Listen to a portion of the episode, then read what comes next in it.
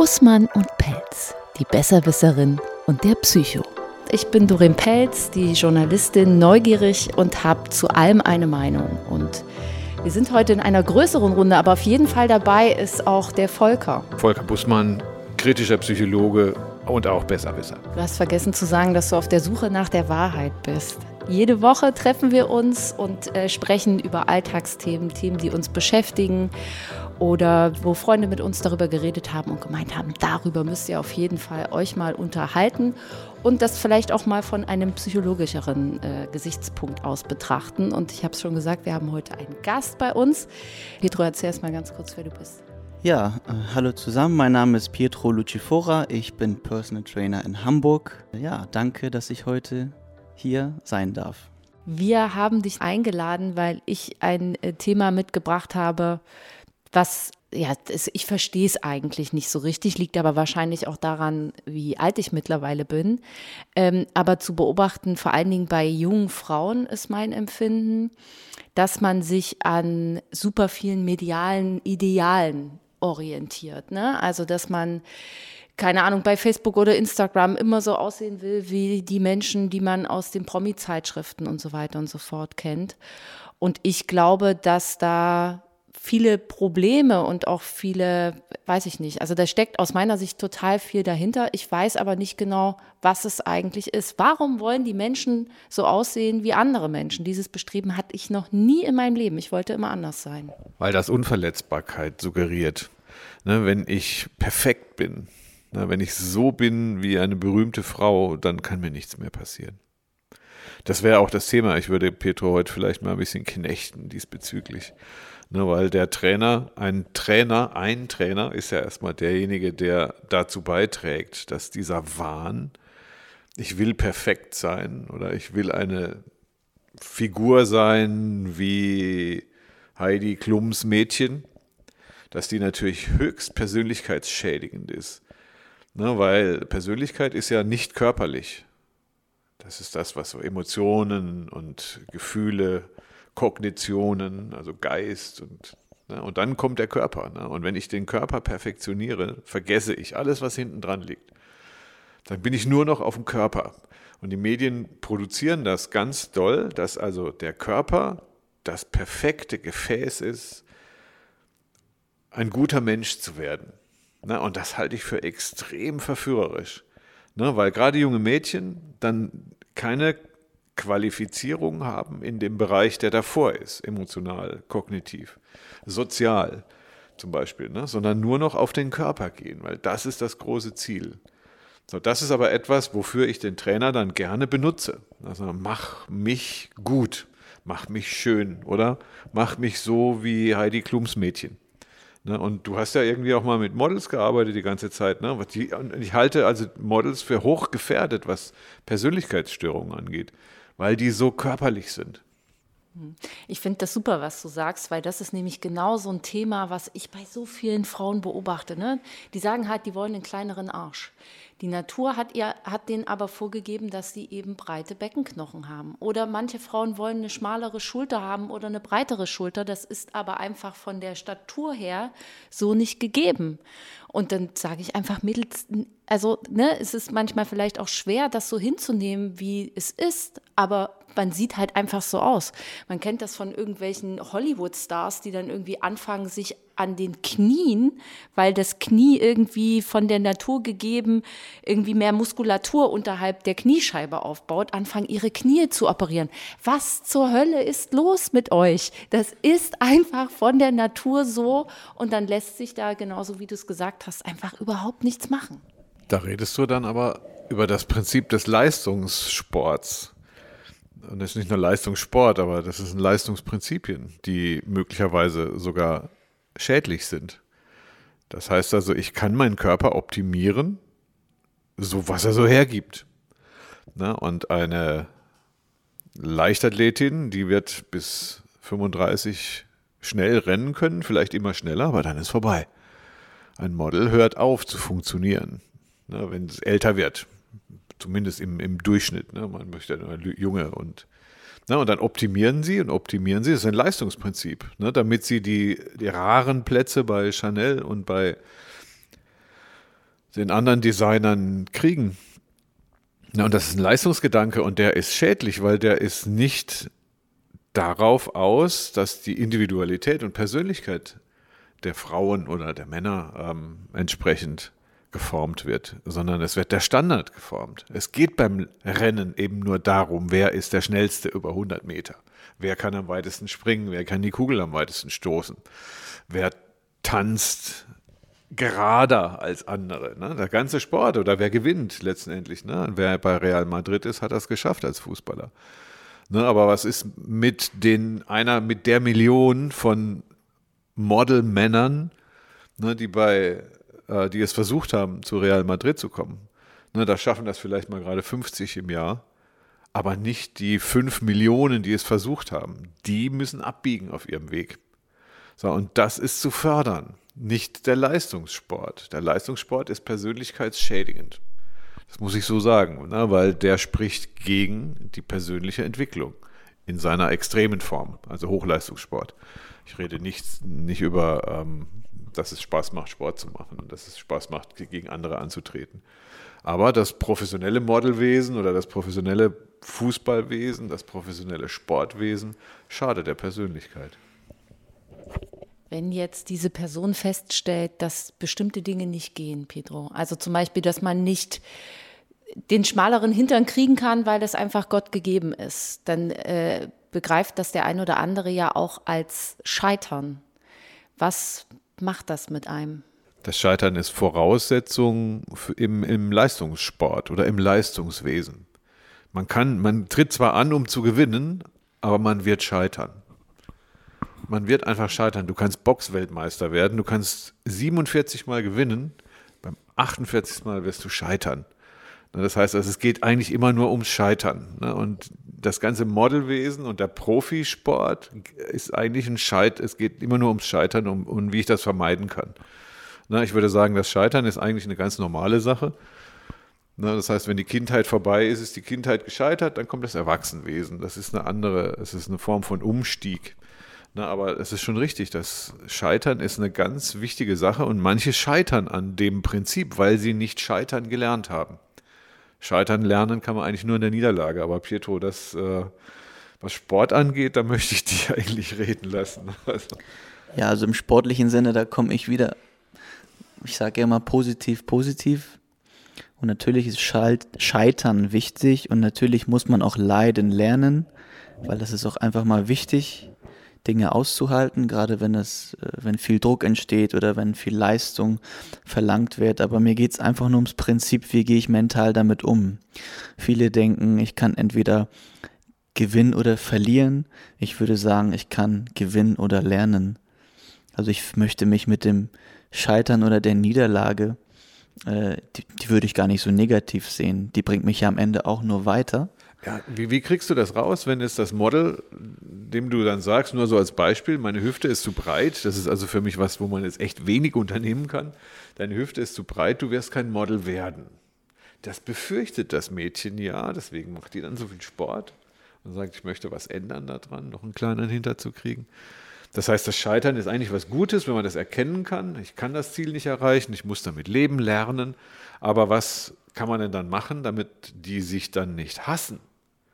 Ne, ich fange ja an, meine Hüfte zu hassen. Oder mein, meine anderen Weiten. Ne? Ich, ich kann mich ja wegen meiner Mittelmäßigkeit hassen, weil ich es nicht schaffe, bei Real Madrid, ich bin jetzt nicht so bei den Models, aber bei Real Madrid zu, äh, zu spielen. Ne? Das heißt, die, die Frustration, dass die Hüfte zu dick ist, um ein Supermodel zu werden, oder das ist ja frustrierend, ne? ich glaube, das hast du gemeint, Doreen. Und was mache ich denn dann, wenn ich das erkenne und dann bleibe ich auf dieser Niederlage sitzen oder, oder wie kann ich das entwickeln? Oder da, kennst du sowas? Ja, ich kenne sowas, weil ich das als Leistungssportler selber hatte. Also ich wollte Fußballer werden, ich wurde es und nach einem Jahr habe ich mich verletzt. Also ich bin dann sozusagen an meinen Körper auch, auch gescheitert. Aber an dem Moment sind die Berater und die Leute wichtig, die in einem herum sind. Weil das war der Grund, warum ich heute ein Coach bin, der tatsächlich Menschen helfen kann, weil ich schon mal da war. Bist du über das Scheitern zu deinem Beruf gekommen? Ja, also ich bin an meinem Traum gescheitert, weil mein Körper nicht mehr mitgemacht hat. Und das war jetzt, heute sage ich, es war mein Glück, weil ich bin unheimlich erfüllt mit dem, was ich mache. Und deswegen ist es bei einem Model nicht schlimm. Weil manchmal sind die Dinge, der Weg dahin bringt dich zu dem, wo du eigentlich hingehörst. Und deswegen, es gibt so gewisse Dinge, die, die können wir nicht vermeiden. Das ist wie mit dem Körper und dem Schmerz. Entweder du findest die Motivation oder die Motivation findet dich.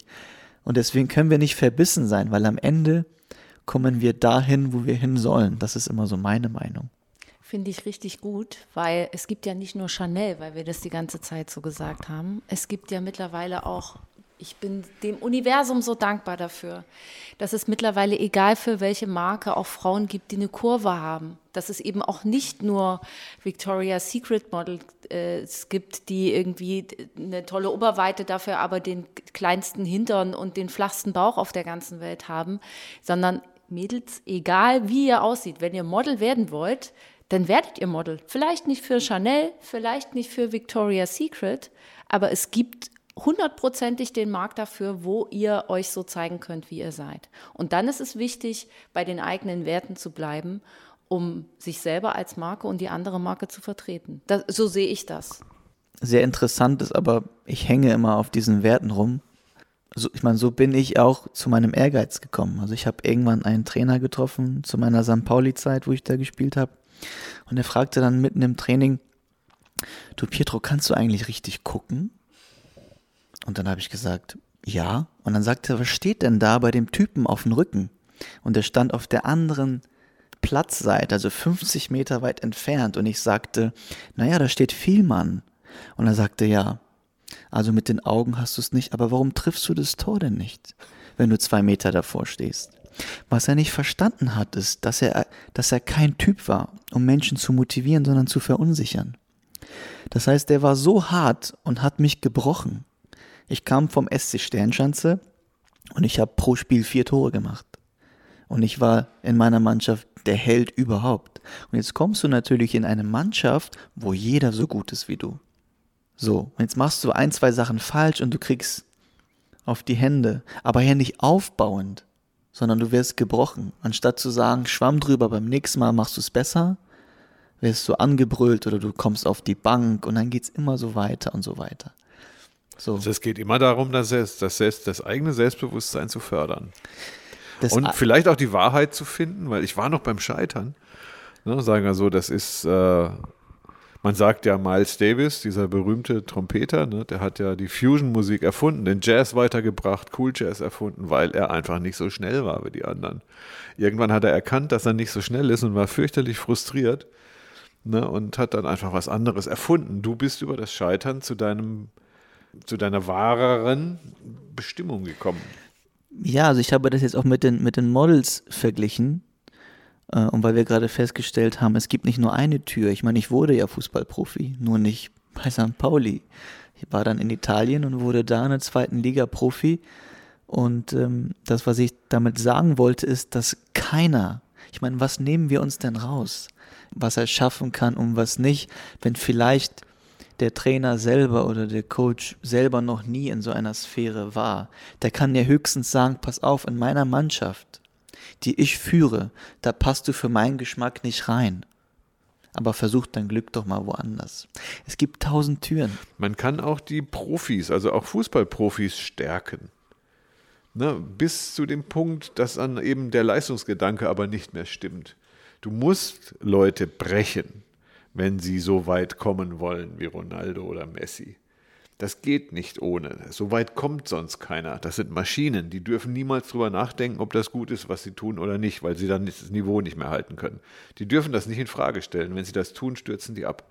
Das heißt also, bei den Models ist es wichtig, dass du eine Naomi Campbell oder eine Linda Evangelista, das war so mehr so die Generation, die ich so kenne, vor 20 Jahren, dass du die brichst. Die sind gebrochen. Die haben auch alle anderen schwere Depressionen gekriegt. Ne? Das heißt aber, wenn das so heißt, dass du beim Sport dann darauf achten musst, dass die Mädels ihren eigenen Weg erkennen. Du hast es gerade mit Markt gesagt, ne? aber jeder muss seinen Körper kennenlernen und jeder muss mit seinem Körper leben. Was wir noch nicht hatten hier, das ist, auf was es möglicherweise ankommt. Und das ist ein Begriff, den gibt es bei Karl Lagerfeld oder bei Chanel oder bei Real Madrid oder bei FC Firenze. Gibt es das nicht. Das ist Liebe. Das heißt, dass, wenn ich meinen Körper so erkenne, wie er ist, meine Persönlichkeit so erkenne, wie ich ist, dann ist sie bereit dafür, dass es sowas, so ein Stoff fließt, den man durchaus als Liebe bezeichnen kann. Im Modelwesen, im Profisport hat Liebe nichts zu suchen. Das gibt es da gar nicht. Na, das heißt, da musst du die Leute quasi an sich vorbei entwickeln lassen. Na, und ich glaube, wenn man dann individuell, Individualität erkennt, Ne, und mit den Menschen auch daran arbeitet, dass sie sich selbst erkennen, selbst Entscheidungen treffen. Nicht der Trainer trifft die Entscheidung, sondern du musst deine Entscheidung treffen, egal was du tust. Dann stärkt er dich. Gerade bei Jungs, so 14 bis 16, 17, 18 Jahre, da ist das immens wichtig, dass sie ihren eigenen Willen entwickeln. Wir sind in, in Deutschland, meine Wurzeln stammen aus Sizilien und ich sage immer, ich habe den Humor des Italieners und die Richtigkeit des Deutschen übernommen. Aber wir sind generell viel zu diszipliniert und uns wird auf dem Sportplatz auch viel zu viel vorgegeben und wir können kaum nur noch etwas selbst entscheiden. Was die Leute aber nicht verstehen, ist, dass sie am Ende nicht mit auf dem Platz stehen und das gut wäre, wenn sie den Sportlern die Entscheidung lassen, auch mal selbst was zu entscheiden. Ist das was Gutes? Dass der Sportler die Entscheidung trifft? Das ist was Gutes, dass der Sportler selbst eine Entscheidung trifft, weil sich im Spiel auch Dinge ergeben, äh, die schnell passieren müssen. Und wenn man jetzt Führungsspieler haben möchte und keine Marionetten, braucht man einfach Leute, äh, die Eier in der Hose haben und sagen so, das mache ich jetzt so. Und wenn das schief geht, dann stehe ich eben dahinter, aber das ist jetzt so und basta. Das kennt man doch auch aus dem Berufsleben. Also ich glaube, egal welchen Beruf man ausübt, ich meinen als Journalistin, du deinen als Psychologen, wenn du nur das machen gemacht hättest, was dir jeder gesagt hätte, wie der Weg lang ist, dann wärst du doch nicht da, wo du jetzt bist, oder? Also entwickelt sich doch jeder, jeder setzt sich seine eigenen Grenzen und ist entweder irgendwann damit zufrieden, wo er gelandet ist, oder ist es eben nicht. Und ich glaube, die sind auch da erfolgreich, die einfach ihre Grenzen immer wieder für sich selber weiter verschieben und nicht nur das machen, was andere einem sagen. Also man sollte dann als Trainer auch nicht nur den Körper sehen, sondern auch das Motiv, was dahinter steckt, oder? Ich bin der festen Überzeugung, dass ein Sportler oder egal, ein Manager oder jeder Mensch sogar mehr leisten kann, wenn er die Dualität von Körper und Geist stark macht und nicht nur die körperliche oder nur die mentale. Ja, davon bin ich überzeugt. Weil das bei mir im Leben auch gerade eine Rolle spielt. Ich mache nichts, außer dass ich nichts esse, in einer kleinen Krise bin und sehr viel Gewicht verliere. Aber das ist ja nicht das, warum Menschen zusammen mit dir arbeiten oder warum Menschen zusammen mit dir, Volker, arbeiten. Und ja, du hast da eine gute Theorie dazu, Volker, warum ich denn so viel abgenommen habe. Du guckst mich mit großen Augen an. Ähm, ich weiß nicht, aber in so Phasen der, der, der Veränderung nimmt man schon mal gerne ab. Das ist ein Teilsymptom einer depressiven Episode, ist der Gewichtsverlust weil man da so unter Stress steht. Warum? Da müssen wir den Menschen fragen, der sich mit Körperlichkeiten auskennt, mit Training. Ja, also das hat, äh, also oftmals äh, habe ich es mit der Situation zu tun, dass jemand vor mir steht und sagt, Pietro, Gewichtsoptimierung und ich äh, möchte gern zwei, drei Kilo abnehmen und ich habe aber schon drei, vier Kilo abgenommen. Meistens ist es aber so, dass man nicht nur an einer Sache abnehmen kann. Je nach Stress kann das natürlich sein, dass wir von dem abnehmen, was wir eigentlich gar nicht abgeben möchten. Und das ist nämlich Muskulatur. Das heißt, wenn man jetzt zu viel Stress macht und zum Beispiel nur noch arbeitet und die Routine der Beweglichkeit vernachlässigt, dann kann man vielleicht zwei, drei Kilo abnehmen, aber nicht von dem, was wir eigentlich weggeben möchten, nämlich Fett, sondern das kann auch auf beiden Seiten runtergehen. Reicht das dann nicht aus, wenn ich einfach weniger esse? Weil das reicht Oder theoretisch. was anderes esse. Was brauche ich dann halt zu Sport? Das ist ja immer so dieser Wahn. Da kommen die Leute und sagen, im Neujahr, ich will abnehmen. Jetzt ist es an der Zeit, fünf Kilo zu viel und mache dann Sport und ich renne mir das dann raus in der Ahnung, ich, wenn ich schwitze, dann ist ein jeder Schweißtropfen enthält Fettzellen. So, und dann werde ich weniger, wenn ich schwitze, werde ich weniger habe ich weniger Gewicht. Aber auf die Idee, dass man einfach weniger isst oder weniger zu sich nimmt, kommt man ja eigentlich nicht erstmal. Ja, naja, die Kunst ist es ja, dass wir auf gar nichts verzichten müssen. Das ist das, was ich immer jedem erzähle. Wir sind ja in der Lage, mit genug Bewegung und eben nicht verzichten, trotzdem unser Gewicht optimieren können. Das geht? Das geht auf jeden Fall. Ich sage immer zu meinen Kunden, also das ist nicht zu viel vornehmen, eher ein bisschen weniger und ganz moderat die Routine einhalten der Bewegung in Verbindung mit einer bewussten Ernährung. Also ich verteufle jede Diät. Ich halte von Diäten überhaupt gar nichts, weil sie einfach zum Scheitern gemacht sind, meiner Meinung nach. Und das Bewusstsein ist das Schlüssel zum Erfolg. Was ist Bewusstsein? Bewusstsein ist zum Beispiel, ich plane meine Ernährung.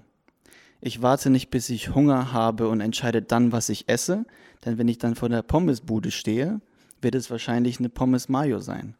Wenn ich aber jetzt Freitag meinen Einkauf plane für die nächsten drei Tage und ich mich bewusst dafür entscheide, was ich zu mir nehme, kann ich besser bewusst beeinflussen, was in mir reinkommt. Das hört sich aber kompliziert an. Das stimmt. Aufwendiger, als man es denkt. Ne? Man, sonst halt immer, ich schwitze jetzt und dann verliere ich Gewicht. Das ist das Ziel. Ne, bewusste Ernährung heißt ja, ich muss den ganzen Tag aufpassen, was ich esse. Ne? Und, oder, oder gezielt und geplant. Und dann muss ich dreimal die Woche leichten Sport machen und das Ganze über ein Jahr lang und dann habe ich fünf Kilo verloren. Jo, das geht dann so, aber das wollen ja die wenigsten Leute. Ne? Die wollen ja dann im Januar ein bisschen rennen, damit sie im März gut aussehen. Genau, und deswegen klappt das meistens dann. Also den kurzen Sixpack von Mallorca, ist immer natürlich schön drüber zu sprechen, klappt dann so doch nicht in zwei Wochen. Deswegen spricht man von sogenannten Routinen. Denn wenn ich jetzt sage, ich stehe morgens auf und mache meinen Lauf und ich gehe freitags einkaufen für die nächsten drei Tage, dann fällt es einem Menschen nicht so schwer, weil dann ist es sozusagen wie Zähneputzen. Ich stehe morgens auf und denke nicht mehr drüber nach. Es gehört einfach zu mir. Und deswegen ist es gut, wenn man Dinge macht, die einem tatsächlich Spaß machen. Und deswegen empfehle ich auch von Diäten weg, weil die sind tatsächlich anstrengend. Wie viele Leute von zehn können das. Weil das ist jetzt der Weg. Naja, können tun die das tatsächlich alle. Ach so. Ähm, die, die Frage ist. Ja, ähm, oder machen das. Genau, die Frage ist, oder wie, wie viele siehst, machen wie das. Wie siehst du das? Sieht man das denen an? Noch bevor sie anfangen, wenn einer sagt, ich will abnehmen und du sagst, ja, hm, erstmal. Und dann, was machst du dann mit denen? Dann schickst du die wieder weg und sagst, werd mal bewusst erstmal. Step Nummer eins ist es tatsächlich, dass man eine Sache einhält. Ne, das Thema Disziplin. Ne? Wenn wir jetzt sagen, wir sehen uns jetzt jeden Freitag um 13 Uhr und wir schwitzen gemeinsam und wir machen Sport und wir sorgen dafür, dass unser Stoffwechsel wieder wach wird, weil so lange nichts gemacht wurde. Und dann merkst du, ob der eine oder andere dann das durchzieht oder dann doch die Absage kommt, ah, heute regnet und heute habe ich, geht nicht und übermorgen.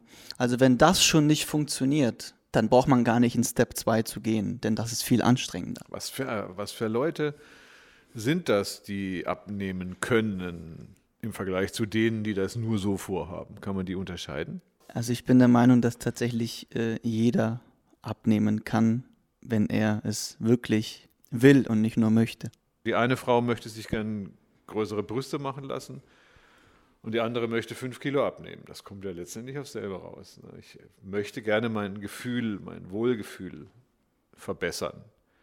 Na, wenn man dann so Leute vor sich hat und sagt, oder du kriegst den besseren Body, wird dann das Selbstbewusstsein. Das wird ja nicht wirklich besser.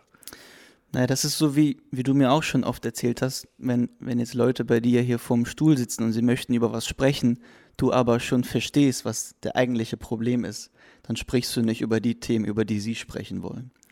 Genauso ah, ist das gut, wie beim Sport. also es gut, kommt ja. jemand zu mir und sagt, Pietro, ich möchte abnehmen äh, oder ich möchte etwas tun für mein Selbstwertgefühl oder ich möchte eine schönere Figur. Dann weiß ich zum Beispiel, dass er seinen Rücken vorstärken muss, weil alle Übungen, die danach kommen, erfordern einen starken Rücken. Deswegen wäre Step 1 zum Beispiel erstmal Rücken stärken. Ich glaube ja, dass wir mit allen Sinnen stark sein müssen. Ne? Das heißt, wenn jemand einen Job hat, wo er viel aushalten muss mental und er viel Ausdauer haben muss, dann hat er die Ausdauer nur zur Hälfte, wenn er sie nicht auch körperlich hat.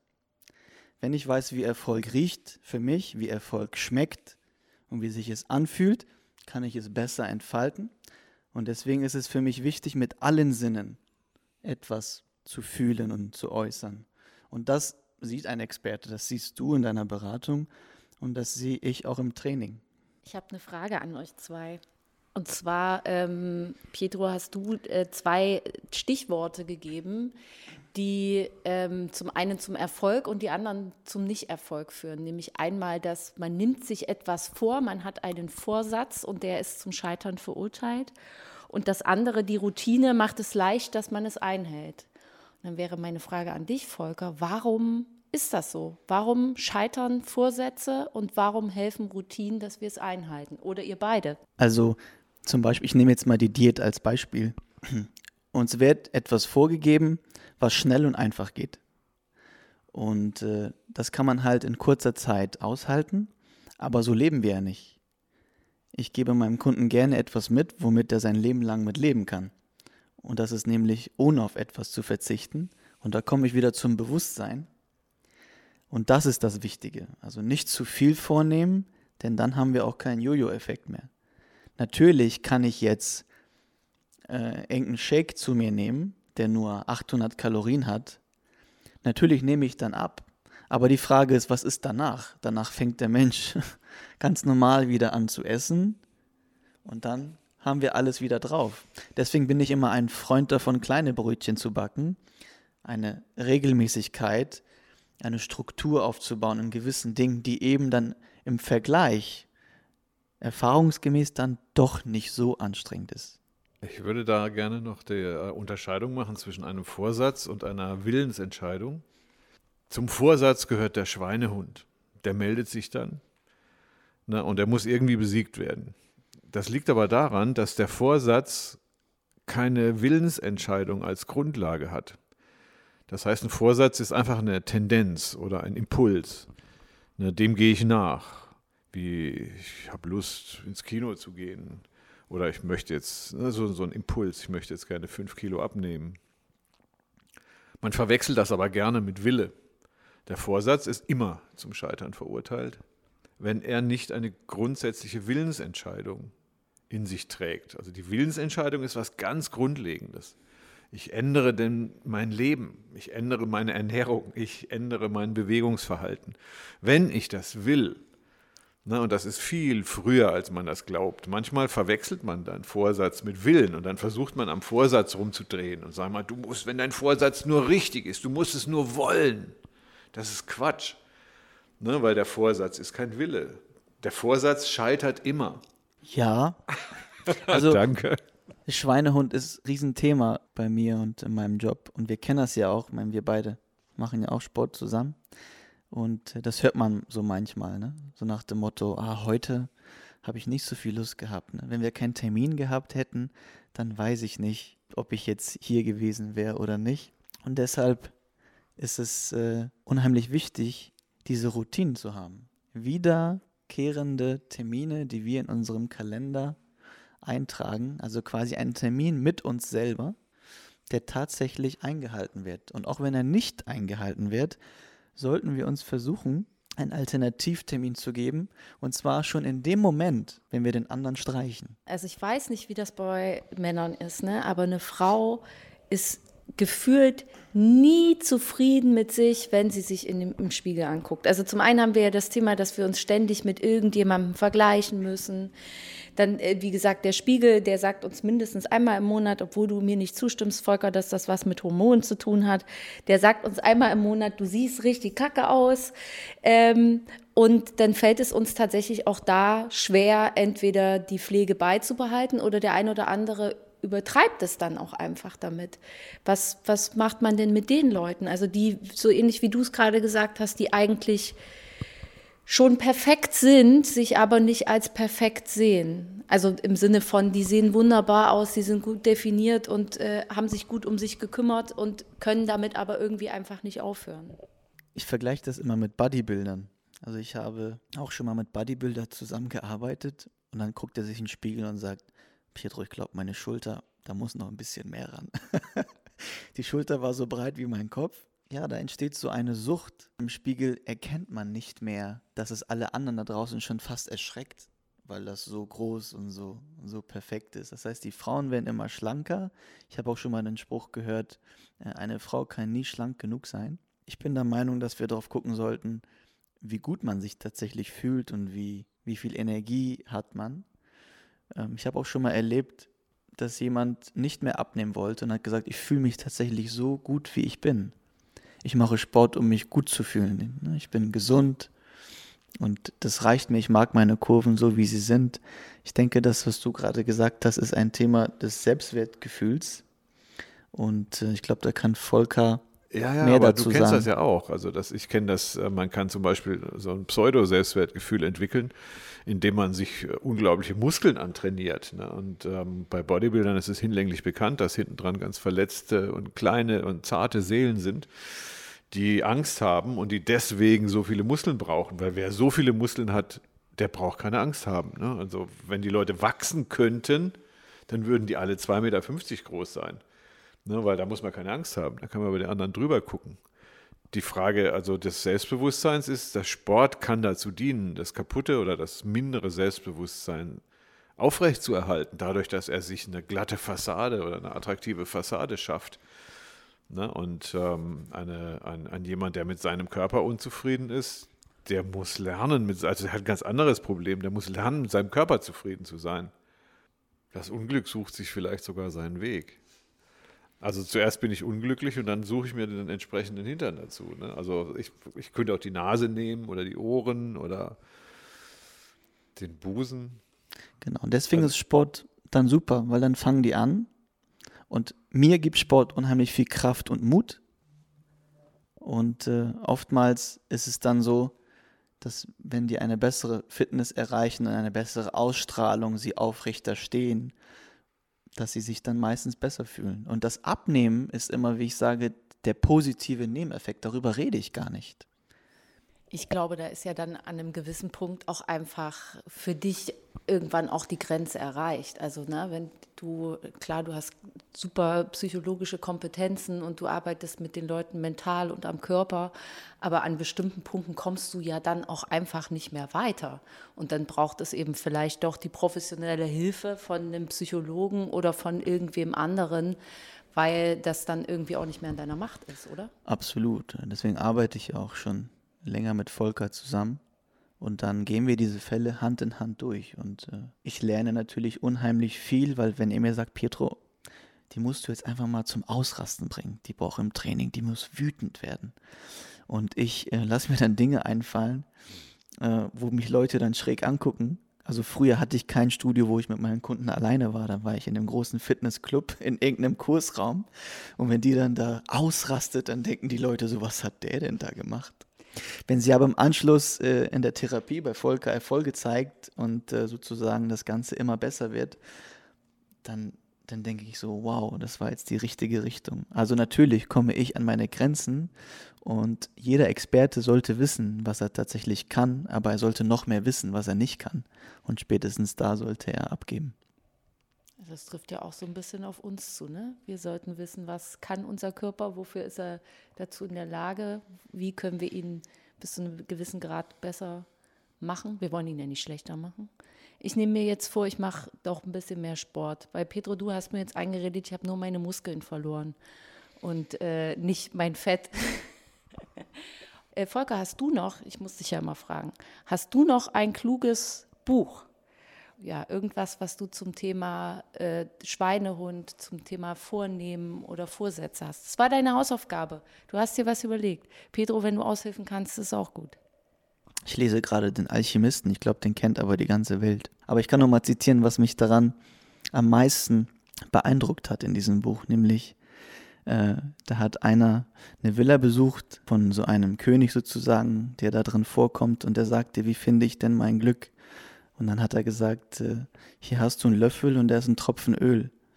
Und jetzt achte drauf, dass du diesen Tropfen Öl nicht verlierst vom Löffel. Und dann hat er ihn mit einer Aufgabe fortgeschickt, nämlich sich sein schönes Haus anzusehen. So, und der ging dann durchs Haus, kam zurück und sagt dann, wo ist denn dein Öl? Sagt er, den habe ich verloren. Dann sagt er, das geht nicht, Also guck jetzt nochmal, ich gebe dir wieder Öl, guckst wieder drauf und gehst wieder los. Dann ist er losgegangen, hat nur auf sein Öl geguckt, kam zurück und dann sagte der, hast du jetzt mein Haus gesehen? Sagte er, nee, ich habe hier nur auf ein Öl geguckt. und das fand ich so unheimlich faszinierend, weil so ist es im Leben. Wir können nicht alles haben und nichts. Wir müssen den Fokus auf die wichtigen Dinge behalten und trotzdem so peripher mit unserem Blick sein, dass wir links und rechts noch was mitkriegen. Und das hat mir dann gezeigt, manchmal müssen wir ein bisschen lockerer mit uns sein, dass auch mal ein Tropfen halt daneben geht. Und das ist auch völlig in Ordnung so. Das war unsere Sonderfolge mit Pedro. Vielen Dank, dass du dir die Zeit für uns genommen hast. Und äh, Volker, wir zwei, wir sehen uns dann einfach nächste Woche wieder.